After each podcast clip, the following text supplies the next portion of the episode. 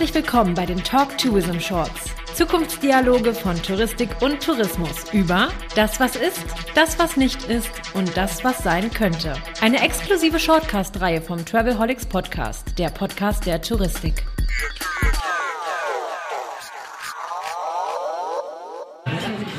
Die Talk Tourism Shorts aus München vom Talk Tourism Event. Am zweiten Tag treffe ich in der Mittagspause den Bastian Hiller, der ist CEO und äh, Founder von Teachit. Hallo.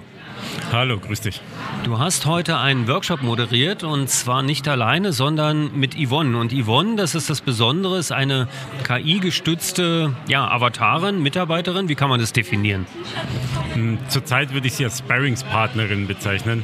Ähm, sie begleitet uns quasi als Gesicht für unsere Entwicklungen im KI-Bereich und ähm, ja, ist, glaube ich, äh, inhaltlich wie optisch eine ganz interessante Sache. Kann ich nur bestätigen. Es gab tatsächlich von den Anwesenden auch direkte Kommentare zur, ähm, zur KI-gestützten Moderatorin. KI-gestützte Moderation, ihr kommt aus dem, aus dem Feld des E-Learnings von Lernplattformen. Ist das eine, sagen wir mal, eine Evolution oder ein Sidetrip? Wie würdest du es definieren? Eigentlich ist es schon eine Evolution beziehungsweise einfach der nächste Schritt. Wenn wir jetzt stehen bleiben und sagen, wir machen weiterhin einfach unsere Lernsysteme, unseren Lerninhalt, Medienaufbereitung und Distribution mit diesen ganzen vor- und nachgelagerten ähm, Side-Produkten, dann ist das gut und dann können wir das auch noch eine Weile so machen. Es wäre aber vermessen zu glauben, dass unser Bereich, in dem wir arbeiten, von der Entwicklung der KI, wie sie gerade Fahrt aufnimmt, verschont bleibt. Und lieber sind wir da vorne mit dabei, ähm, als dann hinterher in die Röhre zu schauen. KI gestützt, das müssen wir vielleicht auch noch etwas äh, genauer definieren, denn es ist, ist, ja mehr, als dass Yvonne als Avatarin und äh, Moderatorin von einer KI generiert wird. Das ist ja wohl der Fall, dass ihr also sowohl das Erscheinungsbild als auch die Stimme von der KI generieren lasst, aber auch die Inhalte, die transportiert werden, kommen ja ebenfalls äh, von, von Maschinen. Wie funktioniert das Ganze? Was, was ist der Ansatz dahinter bei dir? Wir versuchen den Menschen zu ermöglichen, an ihren eigenen Themen zu arbeiten und zwar in den Settings, in denen sie sich ohnehin bewegen. Sowohl was die Mitarbeitenden betrifft, als auch die Räumlichkeiten und möglichst niederschwellige Angebote zu schaffen. Ziel ist es, dass wir eine Lösung schaffen, die den Menschen ermöglicht, zu eigenen Themen, die sie selbst definieren, egal ob das jetzt aus dem Bereich Nachhaltigkeit, Fachkräftemangel, Digitalisierung, whatever stattfindet, ähm, zu diesen Themen zu arbeiten. Und wie in einem klassischen Workshop mit einem äh, Berater oder einer Beraterin auch, werden die Menschen miteinander interagieren und mit der beratenden Instanz, muss man ja fast sagen, äh, in Austausch treten. Aktuell versuchen wir das so, dass die Menschen ihre ihre, ihre ja, Input an die beratende Instanz über ihre Smartphones abbilden, weil eine sprachgesteuerte Lösung gerade noch technisch ein bisschen kompliziert ist. Und die KI im Hintergrund errechnet die ja, darauf folgenden Antworten. Also gibt weiteren inhaltlichen Input, äh, kann aber auch doofe Antworten aussortieren oder äh, Statements relativieren. Ähm, und das auf die Beine zu stellen, ist natürlich sehr, sehr viel ähm, ja, Rechenleistung und ganz viel Hirnleistung, aber kann über kurz oder lang sicherlich eine sinnvolle Ergänzung zum ähm, ja, aktuellen Feld der äh, touristischen Unternehmensberatung äh, werden. Und es muss jetzt aber nicht, also mal ja, in der Fantasie überlegt, nicht nur ein B2B-Ansatz sein. Es könnte tatsächlich auch im B2C-Bereich möglich sein, dass sich äh, solche Systeme, wie ihr sie entwickelt, und wir haben heute einen Prototyp gesehen, das muss man sagen, wo halt äh, viele Sachen auch noch ausgebaut werden, wo wir Ansätze entdeckt haben, wie ihr denkt, was ich hochspannend finde, wo sicher auch noch Gelder benötigt werden, um das weiterzuentwickeln und, und ähm, noch mehr Innovationen reinzupacken. Aber es könnte auch sein, dass ich Beratung am Point of Sale tatsächlich auch so abbilden kann. Ist das denkbar?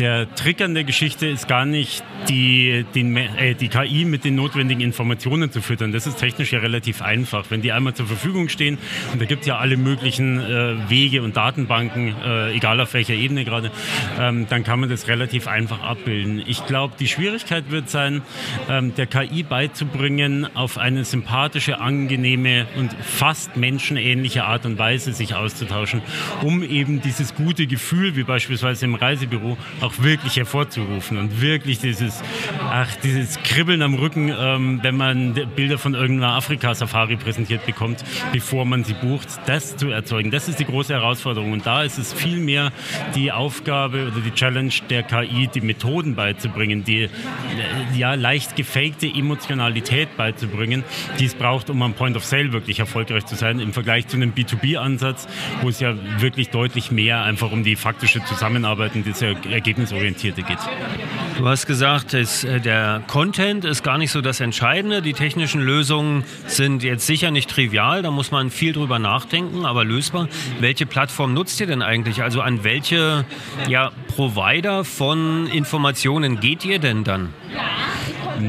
Die, die äh, Sprachverarbeitung basiert auf äh, GPT äh, 3.5 auf der Schnittstelle, sobald es geht auf 4.0. Ähm, und da hängen aber noch jede Menge andere Dienste mit dran. Die Visualisierung passiert über DID oder Colossian. Ähm, Gibt es aber noch weitere Bausteine wie die Sprachsynthese, die ähm, über 11 Labs äh, läuft. Und wenn man es gut machen will und ergebnisorientiert arbeiten will, dann ähm, kommen aus dem Workshop ja auch immer ganz klassische To-Dos raus. Ähm, und da schließen wir dann einfach an die, an die üblichen Systeme an, sei es jetzt, ähm, ach was weiß ich, an Outlook oder an Soho oder an Slack oder whatever. Okay, und jetzt haben wir in dem Workshop auch schon festgestellt in der Diskussion, dass es natürlich sein kann, dass sich die Dinge außerhalb dieses Projektes schneller entwickeln als das Projekt selbst. Äh, wie, wie kannst du eigentlich sicherstellen oder wie ist das möglich, also dann immer up-to-date zu sein? Ich glaube gar nicht. Aber wenn ich mich jetzt zurücklehne und warte, bis die Entwicklung abgeschlossen ist, bevor ich irgendwas tue, dann werde ich nicht weit kommen und dann wird das irgendwer anders tun. Also ich, natürlich ist die Herausforderung, da up-to-date zu bleiben, relativ groß. Es wird aber nichts ändern. Aber die Herausforderung gibt es ja äh, an anderen Stellen genauso. Also jedes Modell, das mit vielen Schnittstellen arbeitet, hat ja damit zu kämpfen, dass ständig irgendwelche Parameter verändert werden und man ständig irgendwie die, den Informationsfluss wieder anpassen muss. Wenn du jetzt äh, im B2B-Bereich, also im klassischen Beratungsbereich unterwegs bist, in welchen Projekten wird das schon irgendwo eingesetzt oder haben wir heute wirklich einen ersten Prototypen gesehen oder gibt es tatsächlich Use Cases, an denen ihr arbeitet mit Partnern, äh, die man referenzieren könnte? Ihr habt heute die zweite Präsentation überhaupt gesehen. Also es ist wirklich noch ähm, absolutes äh, 0.1 Level.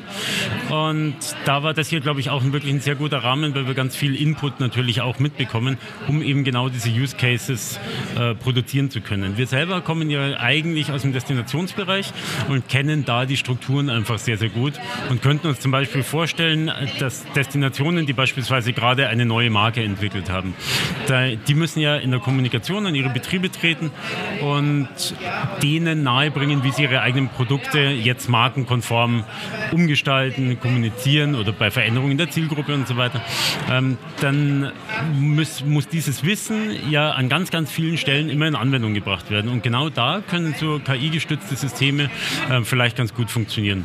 Und wirklich relativ einfach und heute schon machbar sind so Sachen wie die Produktion von einem, also die Erarbeitung von einem Redaktionsplan zum Beispiel für Social Media. Da kann man durchgeführt werden.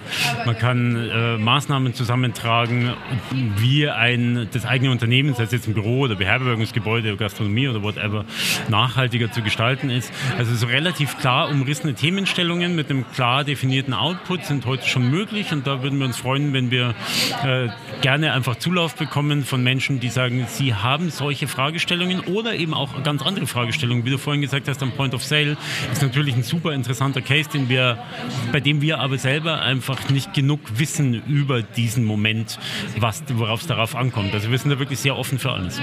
Das war jetzt, glaube ich, eine ganz klare Einladung an potenzielle Partner. Darf ich das so verstehen? Und dann geben wir das tatsächlich auch so raus. Deine Kontaktdaten sind in den Show Notes und das würden wir so machen, oder? Das darfst du sehr gerne so verstehen und da bedanke ich mich auch ganz herzlich bei dir. Und ich danke dir für das Gespräch. Die neun Minuten sind um im Shortcast vom Talk Tourism aus München. Das war äh, Bastian Hiller von TJ. Dankeschön.